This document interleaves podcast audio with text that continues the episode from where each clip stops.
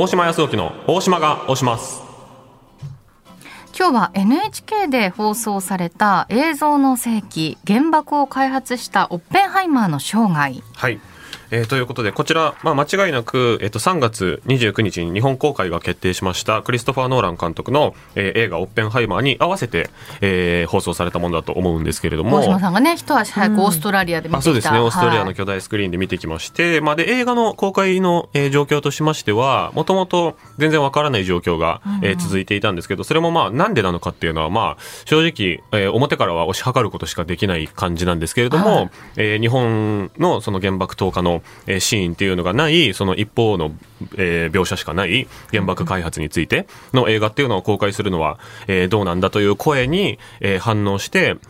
なかなか映画を上映する会社がなかったというような感じなのではないかと言われてるんですけれども、まあ結果的に全国で IMAX での公開が決定しまして、えー、まあ僕も見てきた上での感想でここでも述べましたけれども、原爆実験が、まあある意味成功してしまうと。いうシーンの、まあ、衝撃っていうのはできるだけ大きなスクリーン、大きな音響で体感するべきだという話も確かしたと思うんですけれども、うん、えー、それがね、ミニシアターみたいなところで公開されるんだと、だいぶこう意味が半減してしまうよねっていう懸念もあったんですけど、全国 IMAX で公開ということが決定しましたので、まあ結果的にはちょっと遅れたけれども、えー、日本で十分な形で見られる状況が整ったと言えるのではないかと思っています。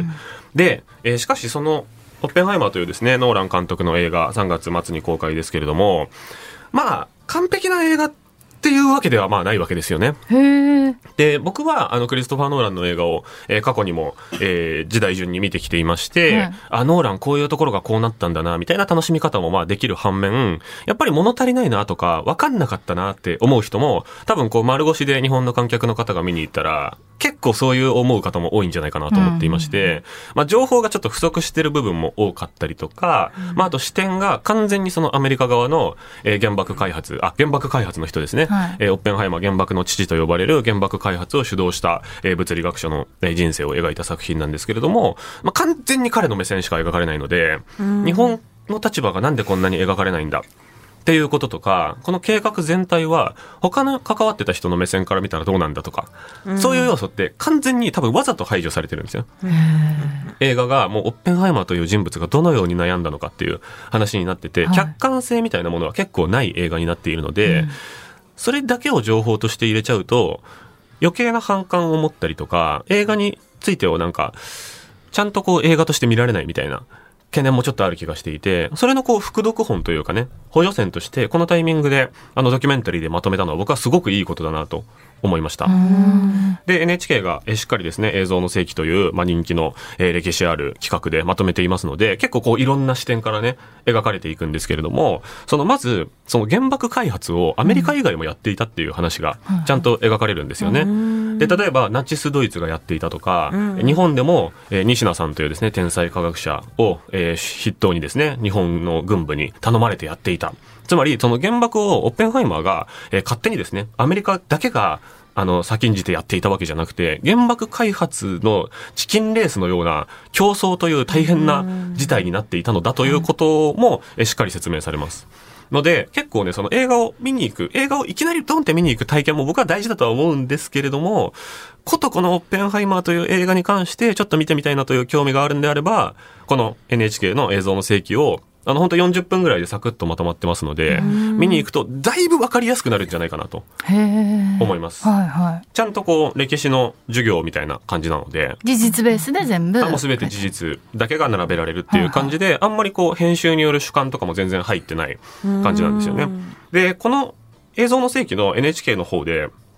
えー、見られた映像として、僕はあの結構ラッキーだったなと思った映像としては、えー、原爆開発を進めるためにですね、えー、大きな街みたいなものが作られるんですよね。うん、でそこに完全に寝泊まりして、えー、人口7万5千人が住む。つまりその開発の技術者とか科学者とか、うん、まあ官僚の人とかも含めて、本人たち、プラス家族も全員住むっていう村に3年間そこにみんなで生活して、うん、もう原爆開発のことだけを考えるっていう、うん、その、コミュニティができてたんですよ。で、そこで、の状況っていうのは、オッペンハイマーの映画の方では、あんまり描かれてないんですよね。結局、オッペンハイマーがいるところしか出てこないので、でそこの貴重な記録映像っていうのが、この街はこんな感じだったんですよっていう、もう戦時中とは思えないぐらい、ものすごく豊かな街なんですよ。その映像が今回このドキュメンタリーの中で見ることができえて、ー、僕はね、そこはなんか映画にはあんまり盛り込まれてなかった部分だったので、あ、なるほど、という感じでした。で、もっと恐るべき事実として、その村の中では、7万5千人が集まって何かしらをやらされてるわけですよ。でも、何を作ってるかは知らなかったんですね。本人たち。本人たちは。はそう原爆を作ってるっていうことも知らないし、うん。具体的に一人一人がどんな作業を毎日やってるのか。うん。例えばじゃあ子供からしたら、パパが毎日、えー3年間なぜか住むって言われてる町 のなぜか仮設住宅みたいなところに住まされて、うんパパがまあすぐ近所のどっかの工場かなんかに毎日行ってるわけですよ。うん。パパが何をしてるかは知らない。で、パパも何を作ってるか知らないみたいな。うん。で、この街の中で起こったことは外部では絶対に話すなみたいな。はあ。で、その街の中でも一切仕事について世間話のように他の人と会話することも禁じられていたみたいな。はあ。で、徹底的にそれも監視されていた。ただ豊かっていう。うーん。っていう恐ろしい街の状況みたいなのとかが、こう、補助線的に出てくるので、映画がよりですね、より怖くなったというと、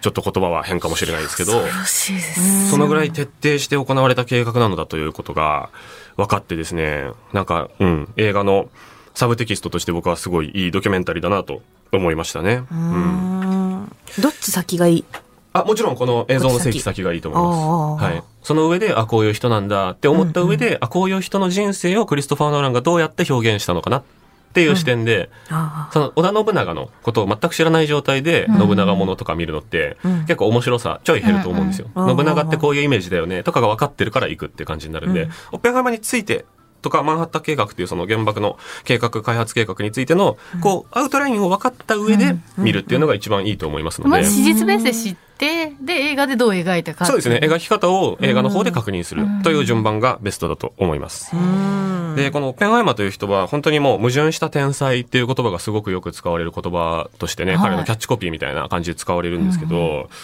なんかそのコミュニケーションが結局得意だった人なのか下手だった人なのかっていうのも僕は調べれば調べるほどよくわかんない。身近なコミュニケーションは下手なんだけど、リーダーシップめっちゃ取れるみたいなうん。謎の人物だしうん、で、原爆に関してもものすごく後悔してうん、で原爆の投下を決断したトルーマン大統領のところに私は責任を感じていますみたいな言いに行って、でもトルーマンはもう、もうなんていうのかな、もうマッチョ政治家だから、、はいやいや、開発した君には責任はないよ。落とした私に責任があるんだよ。帰れみたいな言われて、で、その後陰口で、あんな弱虫二度と私の部屋に呼ぶな、みたいな風に言われてるぐらい、こう悩んでる人なのかなと思いきや、最後の最後、まあ、62歳で亡くなってるんですけど、はい結構若くして亡くなってるんですけど、最後の最後まで、あれ以外に道はあったのか私は分からないって言ってるんですよ。うんだから最後まで本当に整理がつかないままうんうん死んでしまった人なんだなっていうことの整理を我々が今、